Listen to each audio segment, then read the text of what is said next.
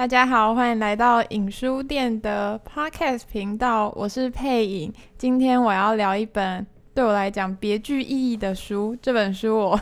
买来三年都还没有翻过。嗯，那这本书是家事的抚慰。三年前我买它呢，是因为那时候心情很差，然后房间乱成一团。但是，嗯，因为我们家小时候家里也是很乱，所以让我其实对整理房间一点辙都没有。然后那时候在书店就看到这本书，觉得好像很有工具书的感觉，感觉可以教我很多整理的方法，所以我后来就把它带回家。那那天我确实有开始着手整理我的房间，就是我大概翻了一下，然后大概照着上面的概念就落实，嗯，大概一个月吧，就是每周整理一次。但后来又因为大学，比如说期中考啊，或者是那时候的各种活动，一忙我又忘记房间整理这件事情了。那最近我的房间又开始乱了起来，因为最近又是很忙的的一个周期。我后来就是在家里的呃书柜上面又看到了这本书。嗯、最近德瑞也开始整理了家里，可是他其实也很忙，可是他却跟我不一样，他很积极的落实每天整理的原则。所以今天就想要跟我的好伙伴陈德瑞一起来聊一聊家事的抚慰，还有做家事的一些心得跟想法。那我们欢迎德瑞。嗨，大家好，我是德瑞。嗯、我其实对于家事的想象都一直蛮负面的，都会觉得它是一个不得不的选择，就是当很乱，然后我才要整理，有点像是被诅咒一样，像是有一个希腊的神话，就是薛西弗斯先生，他又被下了一个诅咒，所以他每天都要推着石头上山，然后隔一天他的石头就会再掉下来，那还要再推一次。我觉得我就很像那个薛西弗斯先生一样，每天就是呃看到我的房间又乱的，然后那个房间乱也不是说真的很脏会有蟑螂，而是那种我会习惯把衣服就挂在一张椅子上面，然后就一直堆，一直堆，一直堆。那个房那个房间的椅子就是堆满了衣服，然后久而久之我也觉得好像也不用放到衣柜里面。那嗯，我觉得这好像是每个人都有的习惯。然后依依据我跟德瑞在一起这么久，因为德瑞是我男朋友，我们在一起很久了。就是我其实我看到德瑞的房间从原本也蛮乱的，然后后来又变得很整齐。那过程当中，德瑞你对于整理房间的想法是什么？你也跟我一样觉得自己是被诅咒的人吗？哎、我以前其实整理房间的习惯是这样，就是摆烂摆烂的一个月吧，就把它放着，然后东西也是一直丢，然后。反正就是放着不管它，然后有一天就是会有一个外在的动机，例如说，呃，做事就做到很焦虑，或是真的被 乱到吓到了。哎、欸，可是你可以跟我描述一下你房间乱可以乱到什么程度吗？嗯、呃，我的书桌是一张蛮大的书桌，大概有就是手臂打开来这么长，对，然后一个手臂这么宽，对，然后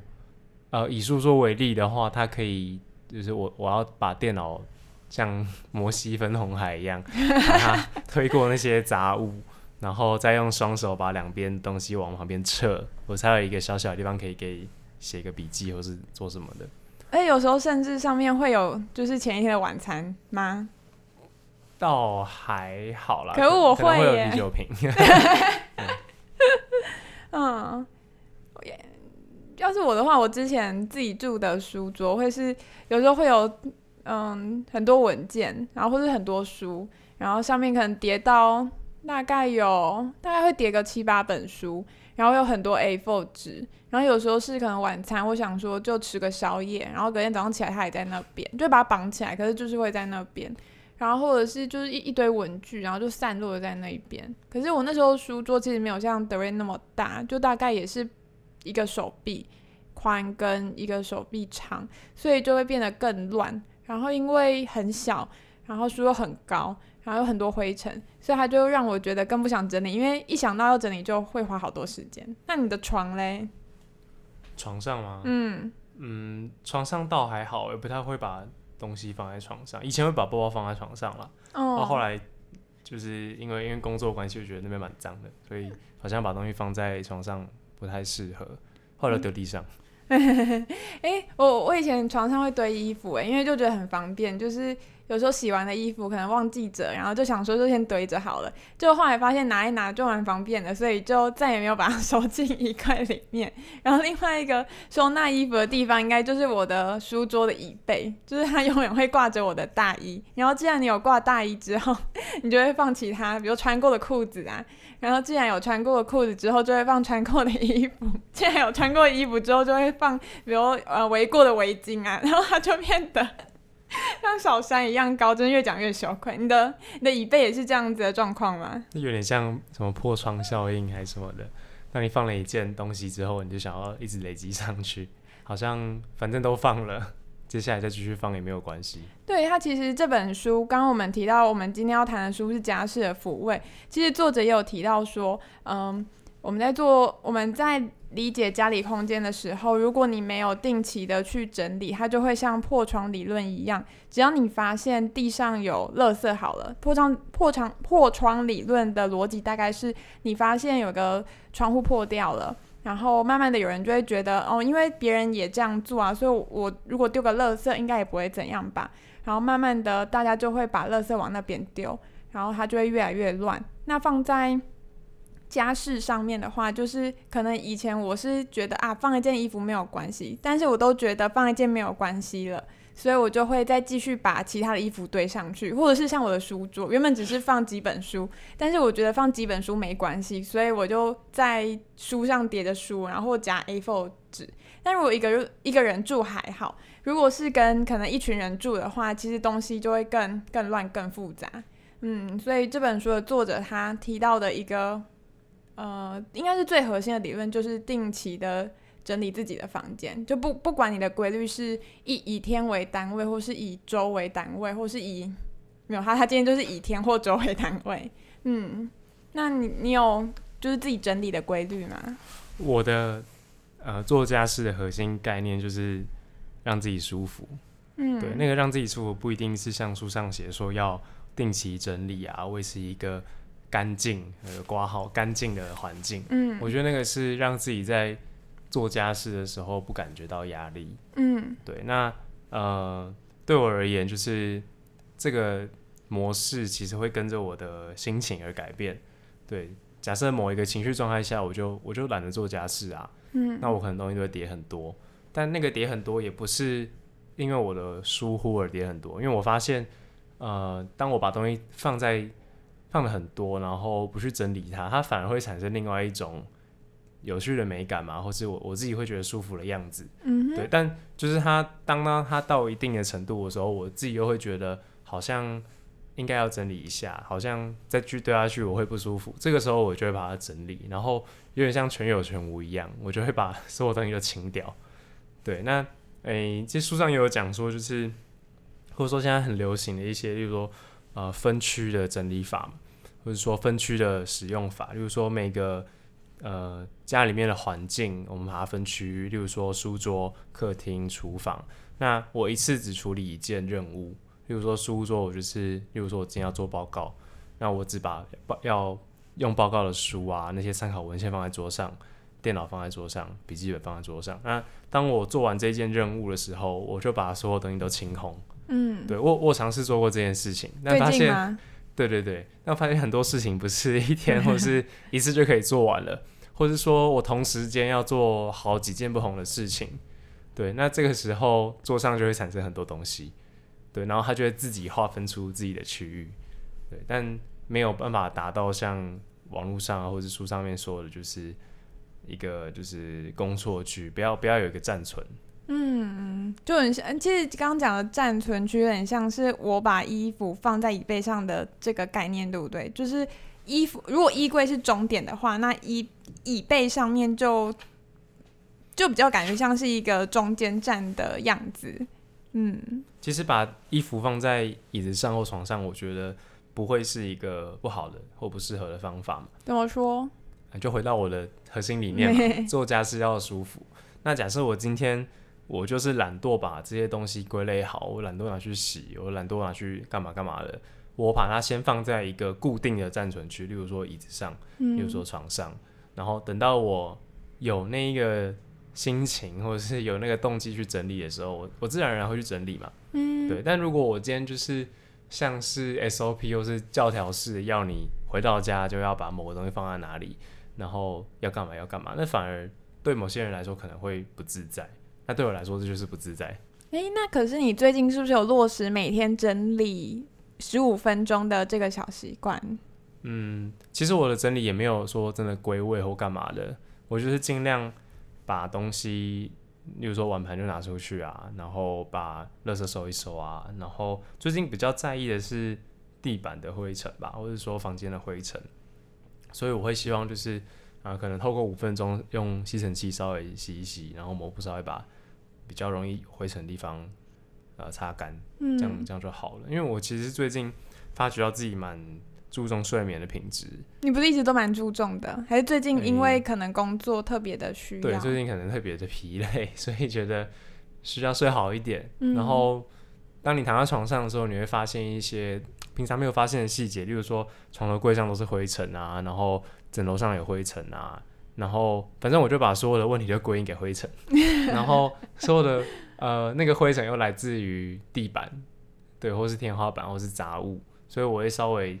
比较注重，最近比较注重是因为就是床上的灰尘，嗯，对。但每个人做家事应该都会有一个动机啦，就是不会说我今天就想维持干净，这个维持干净太空泛了。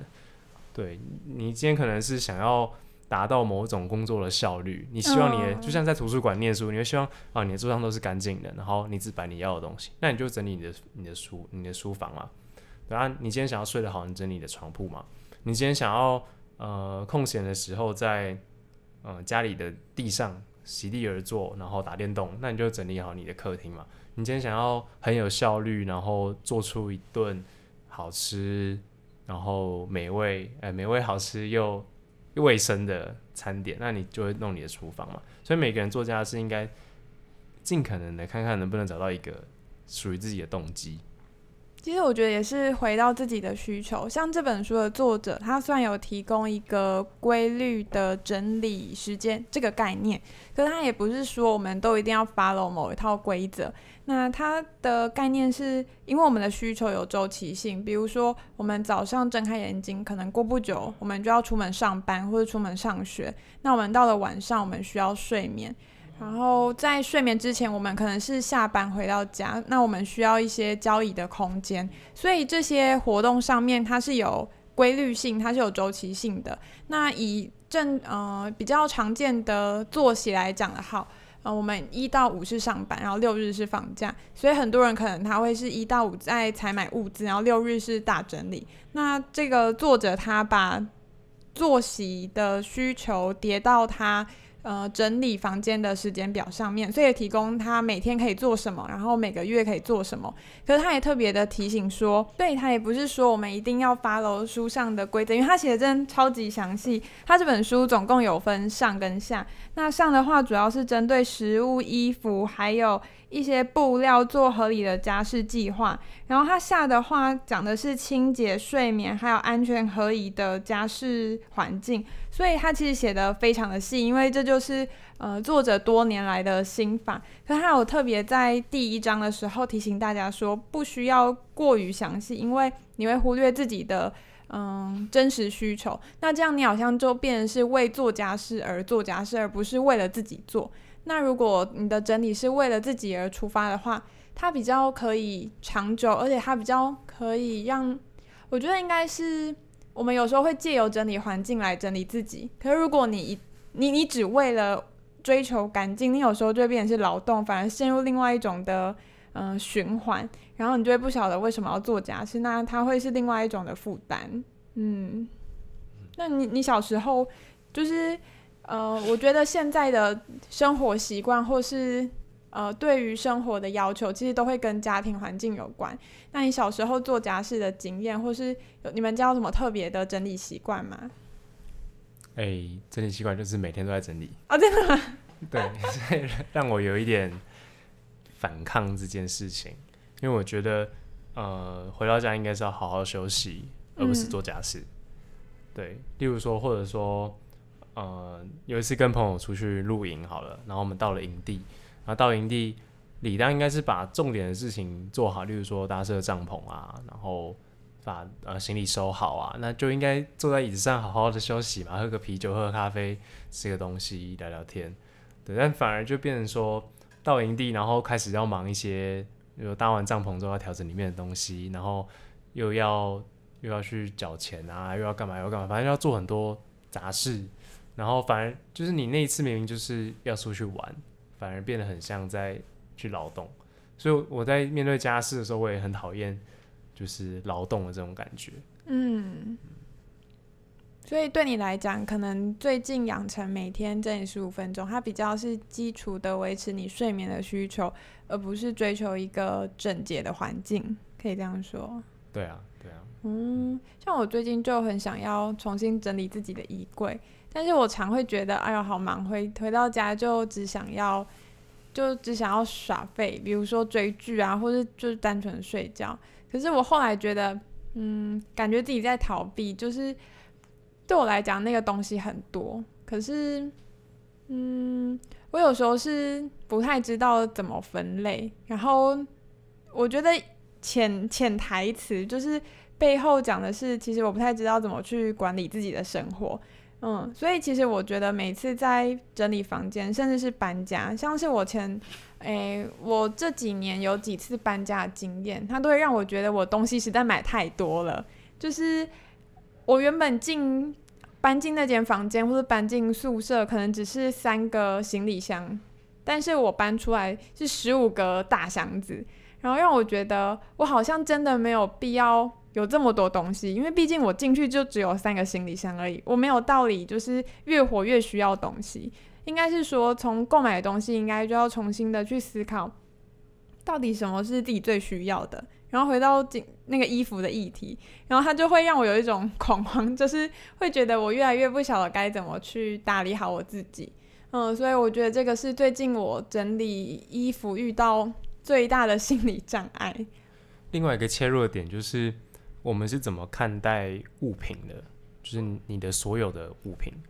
对，嗯、那你刚刚讲到说你在前期的采买啊，你那个时候就要呃稍微思考说，我到底需不需要这个东西？然后这东西到底可以用多久？它能不能被保养？就我自己而言，我最喜欢的是可以用很久的东西。然后那种东西，呃，最好的状况就是它可以透过保养啊，然后维持一定的寿命，然后。它经过使用之后，它的痕迹会让那个东西变得更漂亮。对我而言，对，那呃，例如说我在整理衣服的时候，我也在想说，其实我就只穿这几件衣服，然后这几件衣服对我而言是好的衣服，然后我只要透过妥善的清洗它、整理它，它可以一直陪伴着我。对，那其实这本书里面也讲到类似很多的概念，就是这些东西是可以一直使用的，只要你经过整理。对，那我觉得核心的问题就是你怎么看待你身边的物品？我觉得尤其是衣服更是如此，因为其实它就很像一个媒体一样。就我们之前在读书会有读《认识媒体人的延伸》这本书，有提到媒体就是你代呃一种意义的中介物，然后衣服常是代表你是谁这件事情。比如说我今天穿长裙，我可能想要呈现的是一个。呃，文艺少女的感觉。然后今天我穿牛仔裤，我可能想要呈现的是我很呃精明干练。那我过去在买衣服的选择，其实都很明确。只是我觉得最近可能因为太心烦意乱，然后让我觉得我有点想要透过购物来解除自己 内心的不舒服，所以后来才发现衣服越来越多。所以我觉得透过整理，它其实也是在。看自己现在的状况，是用物品的观点来评估自己的状况。然后每次我其实都觉得我整理完房间，心情都会好一点，有点像是呃，透过把物品安排到自己适合的位置，然后自己也慢慢的可以安顿在里面。嗯，前阵子不是很流行断舍离吗？哎、欸，对对。然后我自己觉得我是一个断舍离大师，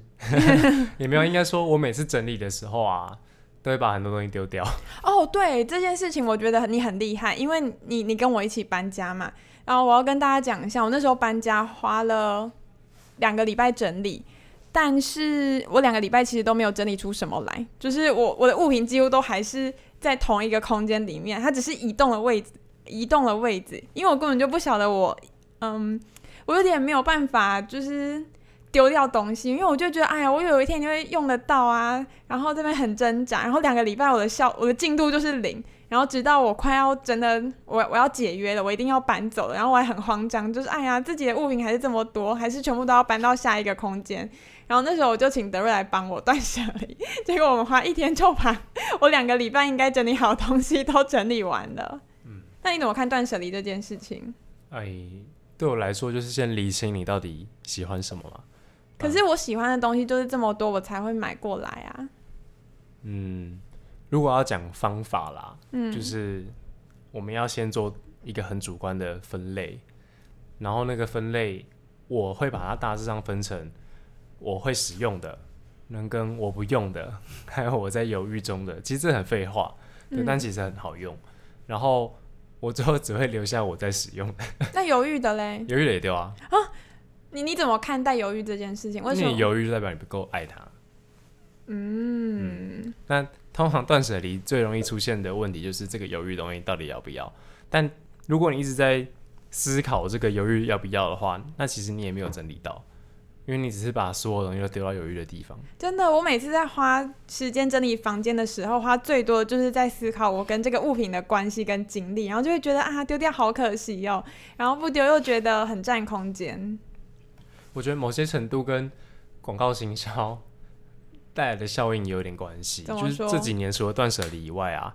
市面上流行的还有一个收纳法嘛，对不对？嗯。什么怦然心动的整理术，或是有的没有的，对他们，例如说像 IKEA 啊，或是无印良品啊这种有卖家具，它一定会出很多小柜子啊、小抽屉啊、半透明的盒子啊，让你把很多杂物丢进去。那你会发现，如果你东西没那么多。其实你根本也不需要这些柜子。然后我自己的经验是，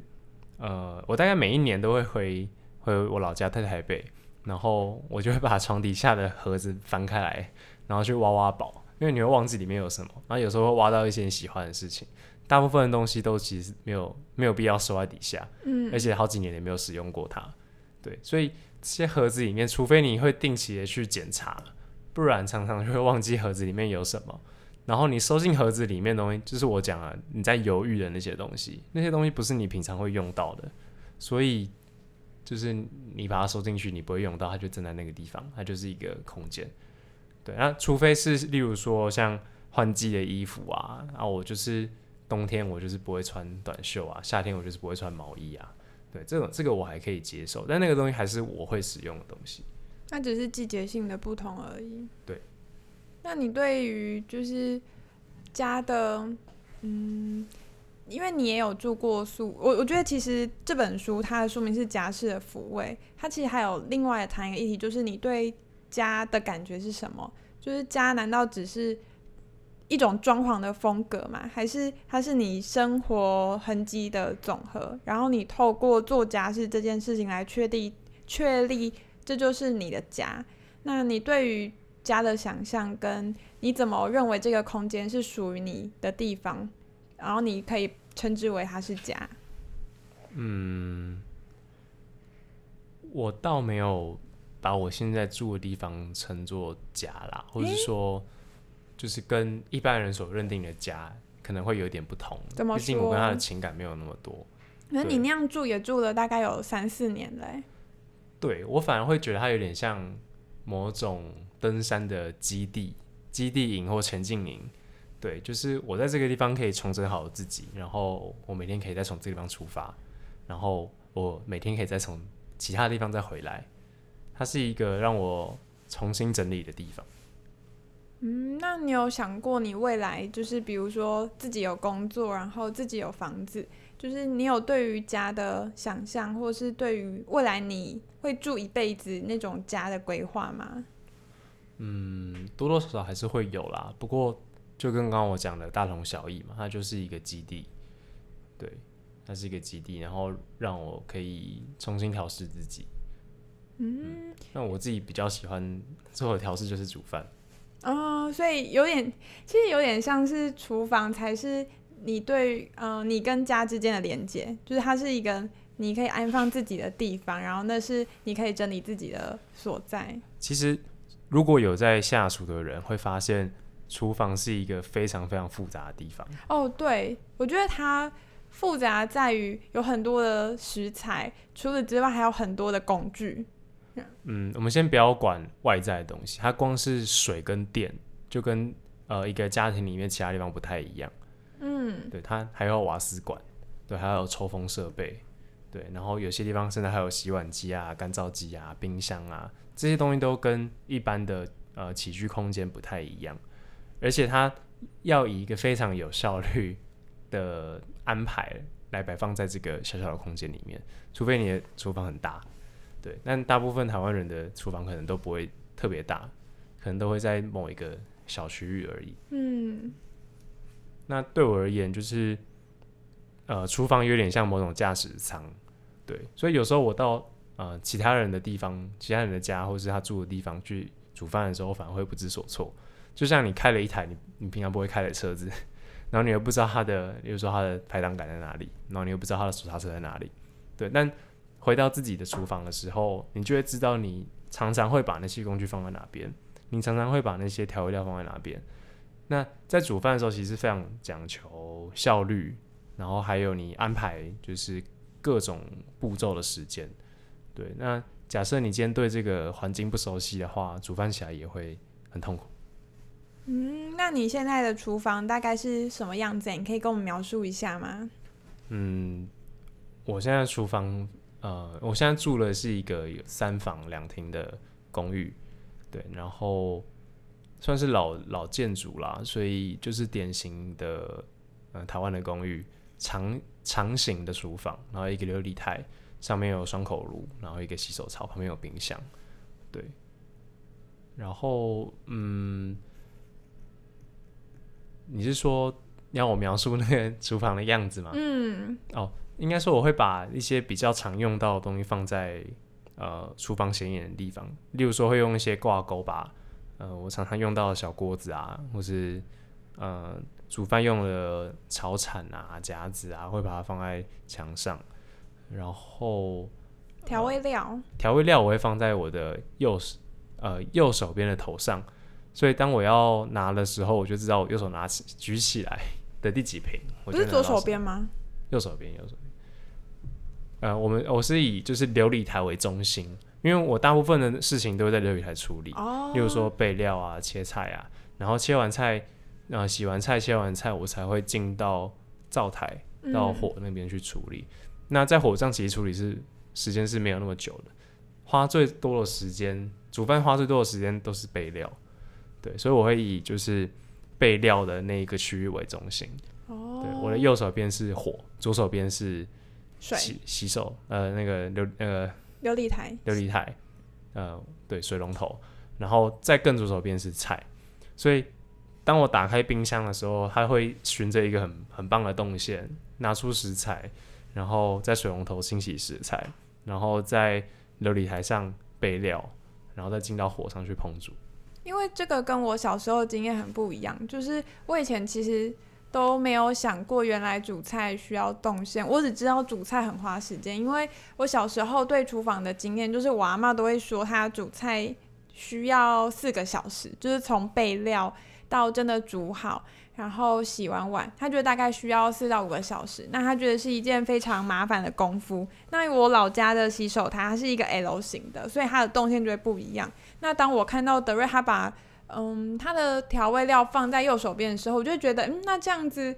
跟我老家为什么放的地方不一样？然后才开始发现，原来每个人的习惯会跟就就是摆放的位置会跟他的使用习惯有很大不同，然后也会跟每个人做菜的方式不一样。因为像我阿妈，她是全部都备好料才开始煮，但有些人可能是边备边煮，然后错开时间。嗯。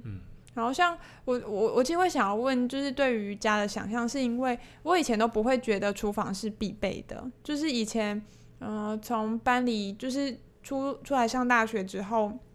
应该说，我从小时候就是外食，然后对我来讲，厨房并不是一个必备的。可是后来，就是到了现在，有自己在家煮饭的习惯之后，才发现原来就是对我来讲，其实厨房算蛮重要的。就是你可以感受到你吃的东西是你可以从它最原始的样子，然后看到它烹煮的过程，最后慢慢的是呃我们吃完，然后清洁完再就是归位。然后我这几年才比较有那种家的感觉，但也不是说我老家的家不是家，只是我后来发现，原来在我的生命过程当中，其实对于家的元素定义是不太一样。嗯，我以前可能会呃舍弃厨房，然后希望有个书房，可是后来又觉得说，其实书也不一定要这么多，就是我们有其他可能可以拓展空间的选择，比如说。呃，买电子书，但对我来讲，可能现在厨房相对重要，对，所以我觉得近几年来，我对于家的想象也不太一样。然后，其实我小时候有一个让我很印象深刻的话是，我妈她会，诶，她会去，他他他问我妈说，你你你是不是把这边当旅馆，而不是当成家？就我以前其实没有想过这件事情的核心原因，但后来觉得我阿妈指的应该是说。就是家不是让你来来去去的地方，而是我们要有一起生活的经验。对，那我自己会觉得，就是做家是有点像是留下你的生活痕迹，然后对于空间的感觉也是，嗯，对，所以刚刚我才会想要问那个问题。可是对你来讲，好像家比较像是一个停留站。对，它是一个基地。嗯。那你对于就是厨房啊，或是房间，那浴室嘞？浴室你有特别的想法吗？其实倒还好诶，因为浴室是我觉得是在整个居家空间里面使用时间最少的。哦，就只有洗澡，只有洗澡跟上厕所，或是刷牙洗脸会在那个地方，可能一天不到一个小时吧。对啊，厨房可能如果你有在煮饭的话。两三个小时都有可能，而且厨房你还可以煮水啊、煮饮料啊、煮咖啡啊，对啊。那房间的话就更不用讲了，你睡觉的时间就远大于那个厨房的时间，对，所以浴室基本上就是东西不要太多，对，就是很多人会放一些层架啊，然后放卫生纸啊，放有的没有的挂钩啊，但其实我们真的需要的东西大概就只有牙刷、牙膏。然后跟沐浴乳啊、洗发精，嗯，对。因为我自己会觉得浴室比较困扰的是水汽跟水渍，就是有时候会觉得嗯，浴室闷闷的。所以其实也是我那时候在就是外宿的时候，发现那边很不通风，我才发现原来我对浴室有嗯排气的需求，就是我后来才发现自己蛮难忍受那种湿气很重的味道。嗯，然后之后租房子的时候，也会希望说自己的浴室是可以通风一点。然后这些好像都是小时候不会想象自己的租屋需求，都是自己要搬搬出去住之后才才发现的。嗯，对啊。然后像我自己会觉得，另外让我最这几年最大改变是客厅，就是。以前我们家的客厅是很少有朋友来的，就是因为我们家就是也不太喜欢接待客人。但我知道德瑞你们家蛮喜欢接待客人的，那就是不晓得，嗯，你对于就是接待的流程跟就是整个从无到有到善后，就是这个整理过程是什么？嗯，你说我接待客人的方法吗？嗯，因为其实这本书有提到说他原本也。不太知道该怎么接待，可是后来随着几次的经验，他有自己的一套流程，因为他其实会跟人进到这个空间的氛围，怎么跟这个空间互动，包括从为朋友煮一道菜啊，或者是呃怎么样在跟朋友聊天的时候，我们应该准备什么？哦哦，这点我其实我们家把我训练的还不错，嗯，就说这个是待人处事的基本道理，嗯，对，然后例如说啊，你就是要把。放客厅整理干净啊！我指整理干净是说，尽量把呃没有必要的东西先拿走。对，因为毕竟大家在活动，你有很多东西的话，反而会碍手碍脚的。然后再就是基本的地板要整理干净嘛。对，然后呃，对我而言，我呃，应该是说朋友来的话，应该要有食物，嗯，对，因为毕竟我很喜欢煮饭，所以像之前呃跨年的时候，朋友来，我们也是呃叫了外卖，然后自己再炒几个菜，然后大家一起吃，对，然后我觉得比较重要的是，记得家里要有足够的餐具。哦，对，因为毕竟现在的人，呃，通常大概就只有两三个人一起住啦。如果加室友，可能四个顶多。对，但如果朋友来，可能是五六个、七八个。这个时候你会发现筷子不够用，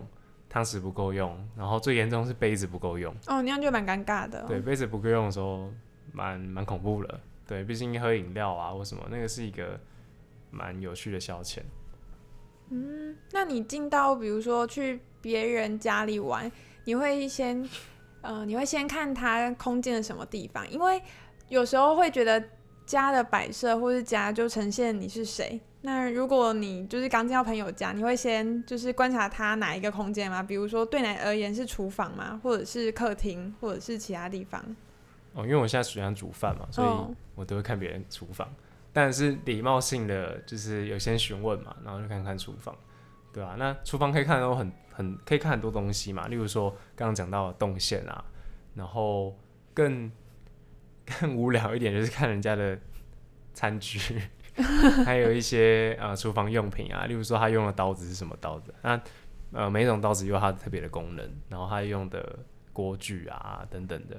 然后平常他有没有在备料啊，或是定期采买食材的习惯啊，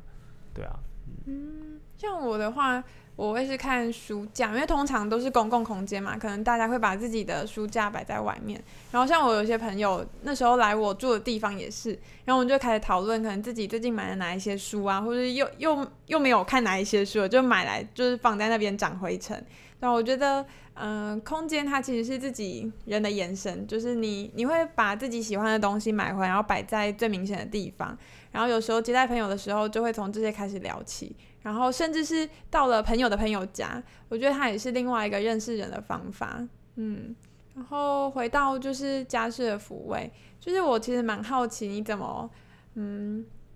看待就是。嗯，你嗯，你怎么看待休息这件事情？就是虽然我们可能对家的定义不一样，对我来讲，可能是它是我可以待很久的，甚至是一辈子的地方。但对你来讲，它比较像是一个中继站，就是一个基地，然后你可以在这边获得你的需要。但是我觉得我们常回家的功能是休息，就是我们下班之后的一个休息的空间。那你你怎么在家就是制造或者是规划自己休息的空间或时间？我觉得对我而言，灯光蛮重要的。哦，这个是我觉得蛮大的差异。嗯，对我我指的灯光不是指说我们一定要买一个很贵的灯灯饰啊，或是呃用了漂漂亮亮的五颜六色的灯。呃，我希望在我住的地方，那个灯是暗的，就整体的亮度是。没有那么亮的，比如说色调偏黄吗？就不是这么的白亮。嗯、对，以我现在住的地方为例，就是大部分都是间接照明。对，就是拿一盏灯去打在墙上，然后让光透过反射，然后照亮整个房间，然后用黄光，但不要太黄。对，就是它要去调整，就是不要不要特别的黄。对，因为呃，毕竟我们回家就是要休息，然后休息的时候。太亮反而会有一种在工作的紧绷感，嗯，有点像办公室的日光灯，或是学校的那种水银灯，嗯，对我我我不希望自己的家里有那样子的灯光，对，所以我希望是一个偏暗，然后偏黄，然后不要直接照到眼睛的灯光。哦，这个也是我认识你之后才知道的事情哎，就是我小从小到大，就是我们家几乎都是。就是开跟关灯，也没有什么间接照明的。然后就算我到，而且我其实也很少到别人家里，就是都跟朋友约在外面，然后就很少就知道说哦，原来这就叫做间接照明。然后是后来认识你之后，才发现原来有这样子的方式，然后感觉是很不一样的。嗯，那除了灯光嘞，还有比如说空间氛围吗？嗯嗯，再就是。最主要还是动线啦，嗯、就是在你行行走的地方，不要有大型的物件挡着。哦、像我住的地方，门一打开就是一个开阔的客厅，然后客厅跟饭厅跟房间是非常的相连的。嗯，对，就是最好是不要有边界。对，大家那是格局的问题。嗯，然后呃，更讲究一点的人会有一些气味吧。哦，对，就是例如说香氛啊，或是